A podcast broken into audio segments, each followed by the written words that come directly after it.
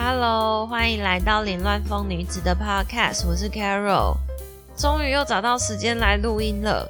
本来是昨天要录的，不过发生了一些事，所以就改今天录音。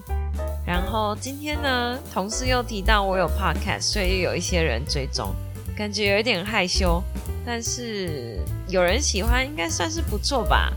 好啊，如果大家听到有什么想要分享的，都可以直接私讯我，好吗？大家要私讯我才有互动啊，对不对？好，诶，礼拜一我跟我爸妈去海参馆，然后还有去看梅花鹿。这票本来是我在四月的时候就已经买好了，然后原本要跟我朋友一起去，结果殊不知呢，就疫情就越来越严重，越来越严重，然后就一直拖，一直拖。那时候我还有私讯那个。呃，售票平台，我就问他说：“哎，现在疫情这样，那我票如果没有时间去的话，最久可以用到什么时候？”然后就说可以用到今年年底。结果就这样子拖拖拖拖到现在，已经十二月中了，快十二月底了。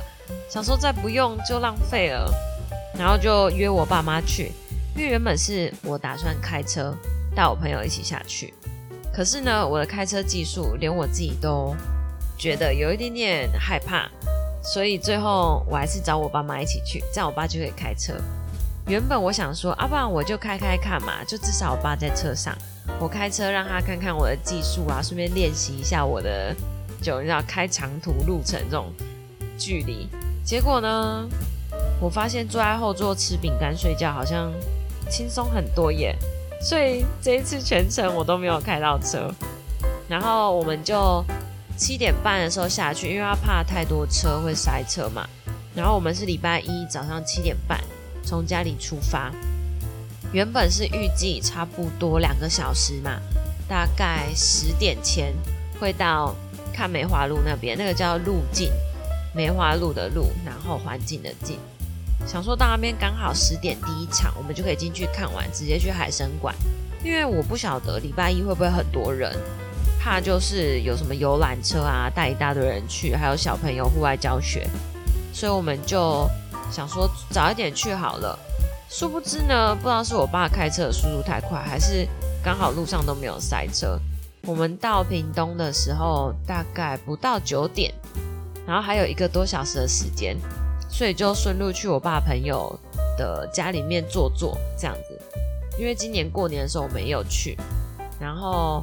呃，我们就进去聊个天嘛，然后想说，哎，我最怕在路上要上厕所了，所以我就那个跟我爸朋友借厕所，我就跟那个阿北借厕所这样，然后我就走进厕所啊，因为我们只是下车坐坐一下，然后聊个天，大概十分钟就会走了，我就不想要把整个包包带下去，我只带了我的手机，但是因为我平常已经太习惯都把手机放在包包里了。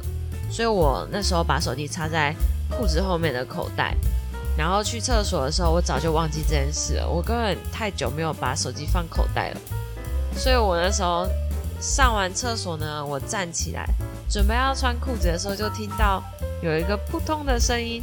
我还想说，嗯，奇怪，怎么会有这声音呢？我还转过去看了一眼马桶旁边，想说没有东西掉啊，结果看到马桶里面有一只白色。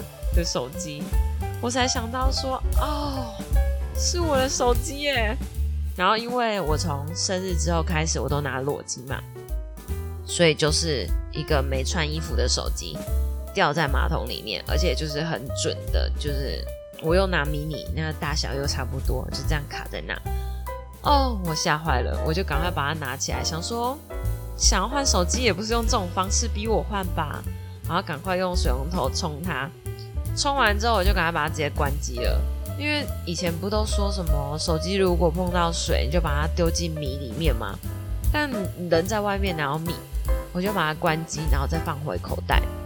不过很意外的是，我没有想象中的担心呢，就是抱着一种啊，反正坏了就换新的这种心情。然后后来我出去之后，我爸还跟他朋友聊个天，我就忘记这件事了，我忘记手机掉进马桶了。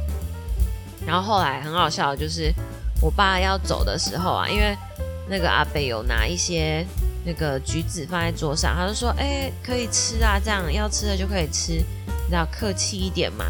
然后我们也都没有吃，也是客气一点嘛。结果我爸在走之前啊，我们要离开之前，他就把那一袋橘子这样拎起来，然后就说：“好了好了，我们先走了。”这样。然后我有瞄到那个阿北跟阿姆的表情，他们就是：“哎，我们的橘子。”然后我又不好意思当下说：“哎，爸爸，他好像不是给我们的耶。”他说：“要的话可以拿一下，这样应该是拿一两颗吧。”然后我爸整袋拎起来，里面大概有十几颗哦。然后我们就走了。然后我没有，我没有跟我爸说，想说好吧，他们也没讲什么，就算了。然后后来我到车上之后就说：“哎，那个我的手机刚刚掉进马桶了耶，哈哈哈。”然后我爸就说：“啊，怎么办呐？”我说：“应该吹干就可以了吧，因为我有给它关机了。”然后我爸就特别把我手机拿去那个车子冷气孔那边。然后就放在那边吹，我也不知道这样是对的还是错的，反正就就给他吹吧。然后就一路吹到我们又从那边开到路径，大概有半个多小时的路程。快要到路径的时候，我爸突然说：“哎，奇怪，那个橘子是他们要给我们的吗？” 然后我就想说：“这也太好笑了吧！刚才你都没有想到吗？”我说。没有，他刚刚说要吃的话可以自己拿。然后我看到你整袋拿起来的时候，我也有点傻眼。然后我爸就在那边懊恼说：“啊，我怎么会给人家整袋拿回来嘞？”我就说：“啊，不然我们等下再买一袋拿回去好了。”但是已经来不及了。后来我们就去路径逛。我们进去的时候是第二场客人，就他是一场一场进去喂那个梅花鹿。然后我那时候票是在。KKday 上面买的，所以它不是原价，我忘记原价多少了。但是我们买的比较便宜，而且我是买那个海参馆加看梅花鹿的套票，所以它就比他们两个分开的原价再更便宜，然后又有打折这样，所以我们就去喂梅花鹿。有票的人可以拿体验喂食的那个叶子，就是如果你是花钱。买饲料喂梅花鹿的话，你可以买到红萝卜，或者再更高级一点。我不知道更高级一点是什么，但是我们是用免费换的，他就是给一些那种叶子这样。然后拿那个去喂梅花鹿的时候，他们真的很聪明，他会看你手上有没有拿那个杯子，那杯子里面有装饲料。如果你没有拿的话，他根本不屑理你；你有拿，他就会过去靠近你。但是你一旦喂完，他就马上走了，他去找别人。然后里面还有一群是，呃，正在发情的公鹿，他们就被关在后面，可是还是有缝隙嘛，因为那个是栅栏。然后那个解说员有特别说，哎，那边后面的那个公鹿在发情比较凶啊，他们可能会咬你的手，所以那边就不要喂。结果我爸就跑去那边看看，说，哎呀，这些就是被关起来那些哦，就是比较凶的那些哦，哇，真的看起来很凶呢。然后他就说，你想吃叶子吗？来给你吃，他就开始喂那个鹿。我说不行啦，刚刚人家说不可以喂，他们很凶，会咬到手。然后我爸就继续喂，我爸说不会啦，你看没有咬到啊，没有咬到啊。然后后来他还怂恿我妈说啊，你要不要喂喂看？你那只也很像很想吃哎。然后我妈也说好啊，喂喂看。哦，我就在那边说不行啦，这会咬到你的手。然后就比较像是我带两个小孩出去，但他们。真的蛮久，我们很久没有出去了。他们可能也很开心，能够去喂梅花鹿。这点我们大概踩了不到二十分钟。它外面还有水豚，水豚比我想象的还要大好多，至少有五十公斤吧，很大一只。然后它的水豚可以互动，就你要喂食啊，或要摸它都可以，只是你要再额外付一百块啊。因为它们长得有点大只，所以后来我们就在外面拍拍照就走了。只花了不到二十分钟，其他人都是带小朋友去，所以可以在那边拍照啊。然后你再买饲料，里面还有咖啡，还有点心可以吃。然后我们就想说，好吧，喂完就走了，我们就去海参馆。然后后来去海参馆的时候，我们也是买好票了，我们就进去。没想到我们一进去看到星巴克，我爸就说：“哎，要不要喝星巴克啊？”我想说：“好啊。”我们进去就一人点了一杯。喝到一半想要吃东西，我们又去点了点心，然后还有那个可颂，然后我们居然在星巴克待了将近半个小时，在那边吃东西、吹冷气、喝饮料，你知道屏东现在的天气，十二月中竟然有到快三十度，哎，真的超热的。冬天到底怎么了？然后后来进去逛，没想到应该是因为长大了吧，觉得有一点点无聊，或是上一次去大概是一两年前还是三年前了，没有到很久，所以觉得没有特别有趣。然后我本来就对鱼没有太大的兴趣，就那种鲤鱼呀、鲑鱼呀，所以就看的没有很兴奋的感觉，反而是看到小白鲸啊，还有那个企鹅啊，还有那个海鹦鹉，海鹦鹉超可爱的，就是有点像是不会飞的鸭子一样，就这些比较兴奋。然后还有几个馆，就是呃只有标本或介绍，或是只有影片，就是它没有活体生物的。所以蛮快就逛完了。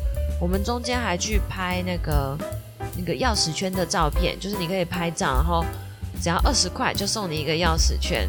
想说就已经那么难得跟我爸妈出去，然后我妹刚好又在台北没有下来玩，就去拍一下照留个纪念。所以拍完那些，然后加上逛完所有四个馆吧，居然才下午一点半，然后我们一点半就走了。然后我们那天，呃，也没有在那边吃什么东西，所以他那边食物也不知道推不推荐啦。我们后来是回车上吃我们带来的饼干，我们在车上吃蛮久的，吃完之后我们就开车回高雄了。我们到高雄的时候大概四点吧，差不多四点前，觉得难得可以这样跟爸妈出去走走，真的挺不错的。然后还可以拍照啊！多久没有跟他们一起拍照了？然后也很久没帮他们拍照了，几乎没有他们的合照。所以想说，嗯，过年的时候还可以再约出去吧。可是现在就不知道去哪里呀。然后住宿什么都已经订满了，不然就是超贵。那个四人房要一万多，这是正常的价钱吗？我以为没那么贵耶，我以为五六千就有了，或者是因为过年所以比较贵。反正最近还在找。看要去哪里，或者是就当天来回这样。好，然后再来就是我的近况，近况更新一下。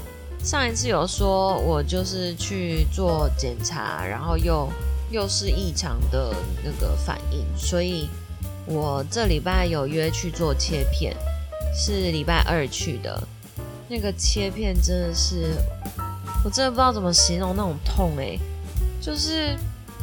我之前有一次切片，他跟我说是用刮的啦，就是刮里面的那个子宫壁，然后刮下来去做检测。